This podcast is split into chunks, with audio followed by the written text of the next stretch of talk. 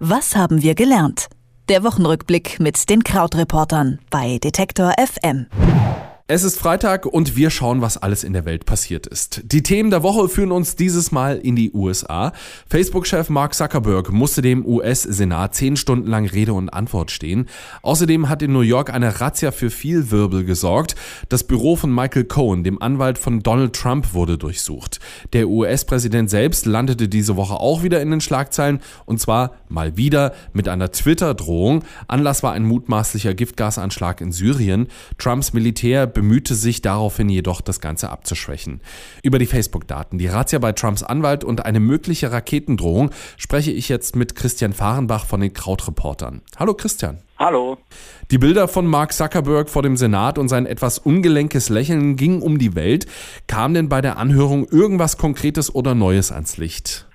Mm, ich glaube, was wirklich neu ist für äh, vor allem den äh, US-amerikanischen Markt, ist, dass es da jetzt erstmal ein größeres Bewusstsein gibt, wie viele Daten überhaupt mit dem Konzern geteilt werden und wie viele Daten auch mit Facebook geteilt werden, wenn man nicht eingeloggt ist, weil vielleicht die Freunde, die man hat, äh, bestimmte Privatsphäre-Einstellungen nicht so strikt handhaben wie man selbst.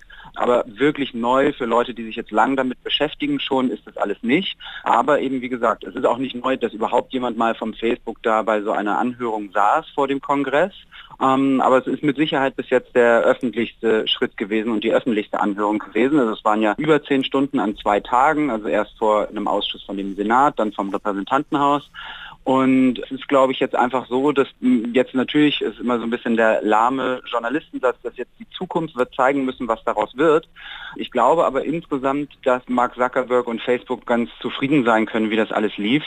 Denn äh, die Aktie von Facebook hat sich wieder erholt jetzt. Also die ist auf dem höchsten Stand seit Mitte März. So einen richtigen Plan, wie das Netzwerk reguliert werden könnte, gibt es auch auf US-Seiten nicht.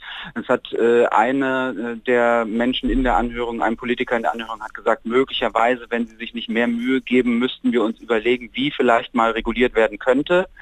Aber ähm, die USA sind auch ja, überhaupt gar kein Land, in denen solche Dinge in der Regel dann schnell passieren, weil ja dort gerade das Recht auf freie Meinungsäußerung immer wieder sehr hoch gehalten wird.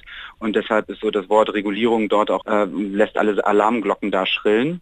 Und auch von User-Seite gibt es im Moment keine großen Anzeichen, dass jetzt die Nutzerzahlen stark zurückgehen würden oder dass eben der Druck auf Facebook erhöht würde. Also von daher sieht es eigentlich jetzt im Moment so aus, als ob äh, Facebook und Zuckerberg ganz froh sein können, wie die Woche lief. Für Donald Trump dagegen eher schlechte Nachrichten. Das Büro seines Anwalts Michael Cohen wurde bei einer Razzia des New Yorker FBI auseinandergenommen. Gab es einen konkreten Anlass für diese Durchsuchung? Ja, das ist diesmal tatsächlich auch ein bisschen komplizierter. Also wir reden ja immer wieder über diese Russland-Ermittlungen und die Frage, ob es eben da ähm, Absprachen und Beeinflussungen des Wahlkampfs gab oder ob das Wahlkampfteam von Donald Trump mit den Russen zusammengearbeitet hat. Und der Mensch, der diese Russland-Ermittlungen leitet, heißt ja Robert Mueller. Und der hat ähm, jetzt in diesem Fall aber nur Hinweise gegeben, dass eben diese Büroräume durchsucht werden sollen. Also es geht da vermutlich um etwas, was nur am Rande etwas mit diesen Russland-Ermittlungen zu tun hat, was quasi wie so ein Abfallprodukt war. Und das FBI dort bei der Durchsuchung von den Räumen des Anwalts hat äh, zum Beispiel Bankunterlagen abgeholt, Steuerunterlagen abgeholt, auch E-Mails sichergestellt. Äh, und das ist alles schon sehr, sehr ungewöhnlich, denn um überhaupt so ein Durchsuchungserlaubnis zu bekommen bei einem Anwalt, braucht es schon sehr, sehr starke Beweise, vor allen Dingen eben in den USA. Also das ist unterm Strich deshalb einfach ein Zeichen dafür, dass Ermittler bereits handfeste Beweise oder einen sehr starken Verdacht haben, weil sonst eine solche Durchsuchung nicht abgenickt würde. Und ähm, es geht dort eben konkret um diese Schweigegeldzahlungen an Frauen, mit denen Trump eine Affäre gehabt haben soll. Also wir hatten ja schon den Fall von dieser ähm, Pornodarstellerin, die ein großes Interview gegeben hat und ähm, sagt, dass sie 130.000 Dollar bekommen habe. Jetzt ist das bei ein ähnliches Muster bei weiteren Frauen aufgetaucht. Dazu sind vermutlich diese ähm, Unterlagen jetzt sichergestellt worden. Und der letzte Strang dort ist, dass möglicherweise eben auch äh, Tonbandaufnahmen sichergestellt worden sind, denn äh, Michael Cohen ist wohl bekannt dafür, dass er viele Gespräche einfach mit aufzeichnet und das hinterher auch Bekannten dann abspielt. Und das würde natürlich bedeuten, dass wenn solche Bänder jetzt äh, in Händen der Ermittler sind, dass für Trump auch wieder der nächste kleine Schritt es wieder ein wenig enger werden würde.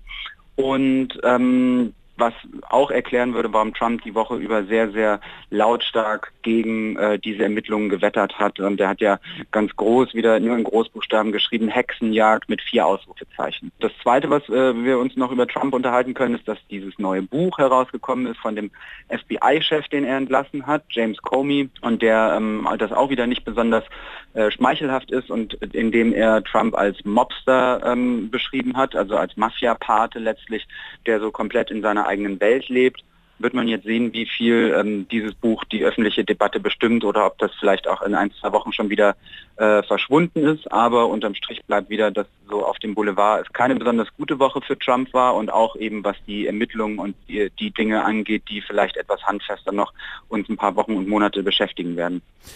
Das sind ja jetzt eher Geschichten über Trump. Eine Geschichte von Trump selbst. Ne? Trumps Twitter-Meldung zu dem möglichen Militäranschlag in Syrien hat vor allem das US-Militär in Aufregung versetzt.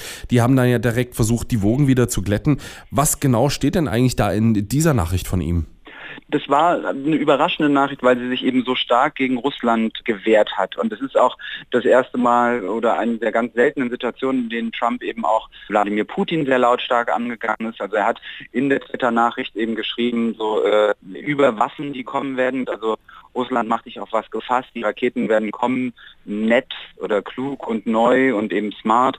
Ihr solltet keine Partner sein mit einem gasmördernden Tier, der äh, Menschen umbringt und äh, daran Spaß findet, also quasi auf Bashar al-Assad bezogen. Und ähm, das galt dann schon auch als sehr lautstarker Schritt. Ist dann die Frage, ähm, wie viel kann Trump da überhaupt entscheiden? Wie viel könnte er entscheiden, dass es da einen Militärschlag gibt gegen Syrien? Ja wirklich auch sehr, sehr spät jetzt schon im Konflikt. Es gibt ja häufig auch die Ansage, dass es eigentlich jetzt so zu, zu wenig und zu spät sei, da jetzt einzugreifen. Und es ist auch noch ein bisschen unklar, ob der Präsident überhaupt das Mandat hätte, das alleine zu entscheiden. Es gibt so ein paar Ausnahmeregelungen, wonach so ein zeitlich begrenzter Militärschlag möglich ist. Aber für einen längerfristigen Einsatz bräuchte er da auch wieder das Okay vom Senat und Repräsentantenhaus was nicht so ganz einfach ist in den USA, weil das Land nach den sehr langwierigen und problematischen Kriegen im Irak und in Afghanistan ähm, nach den Militäreinsätzen dort auch wirklich sehr, sehr kriegsmüde ist, zumindest was so Militäreinsätze angeht, die verbunden sind mit der großen Zahl Soldaten, die in Mannschaftsstärke irgendwo äh, einmarschieren. Ja, auch in Deutschland wurde über eine mögliche Beteiligung gesprochen. Wie ist da der aktuelle Stand? Angela Merkel hat ganz schnell klar gemacht, dass Deutschland sich nicht an so einem Einsatz beteiligen würde, hat auch nochmal gesagt, es gibt ja auch noch nicht mal die Entscheidung, dass es überhaupt einen solchen Einsatz geben soll. Dann hat aus der FDP äh, Lambsdorff gesagt, dass man sich das ja vielleicht nochmal überlegen könnte. Aber auch da sieht es im Moment eher so aus, als ob Deutschland sich da zurückhalten will. Und auch da bleibt unterm Strich einfach diese Überlegung so, dass man das äh, wahrscheinlich schon viel früher hätte machen müssen. Und es jetzt so ein bisschen die Frage ist, warum jetzt dort äh, ausgerechnet diese Diskussion über einen Militäreinsatz aufbricht. Welche diplomatischen Auswirkungen hat eigentlich diese Twitter-Meldung von Trump? Das ist eine große philosophische Frage wahrscheinlich inzwischen, was Trump twittert wirklich für Auswirkungen hat, weil die Gruppe derer, die sagen, was er auf Twitter sagt, sei sehr unterschiedlich zu dem, was dann quasi als tatsächliche Politik äh, passiert, die wächst ja. Also ähm, auch viele republikanische Politiker in den USA sagen auch, ich kümmere mich gar nicht darum, was da erzählt wird. Äh, wir haben das ja auch im Fall von Nordkorea gesehen, dass eben Trump auf Twitter sehr, sehr aggressiv aufgetreten ist, aber dann hintenrum es eben doch sehr, sehr viele Verhandlungen gab, auch an der Seite von China und Südkorea äh, versucht wurde, mit Nordkorea zu sprechen und es da so ein diplomatisches Auftauen gab. Aber was man auch nicht vergessen darf, ist, dass die ähm, so das diplomatische Korps der USA im Moment sehr, sehr dünn besetzt ist. Also viele Botschafterpositionen in vielen Ländern sind nicht nachbesetzt worden. Das quasi das äh, Außenministerium, also das Äquivalent zum Auswärtigen Amt, ist äh, personell sehr, sehr ausgedünnt. Da ist ja auch ähm, Rex Tillerson als Minister zurückgetreten. Also ähm, das ist alles insgesamt sehr, sehr komplex, aber es gibt da wirklich sehr, sehr viele Leute, die sagen, dass das, was auf Twitter passiert, nicht unbedingt immer was mit dem zu tun hat, was dann tatsächlich politisch sich abzeichnet. Mark Zuckerberg sitzt mit einem leicht ungelenkten Lächeln vor dem US-Senat, muss erklären, was mit den ganzen Nutzerdaten von Facebook passiert. Trump verurteilt eine Razzia bei seinem Anwalt Michael Cohen als Hexenjagd und eine Drohung des US-Präsidenten via Twitter hat weitreichende Folgen. Was diese Woche in der Welt passiert ist, hat mir Krautreporter Christian Fahrenbach erklärt. Dankeschön. Vielen Dank. Was haben wir gelernt? Der Wochenrückblick mit den Krautreportern bei Detektor FM.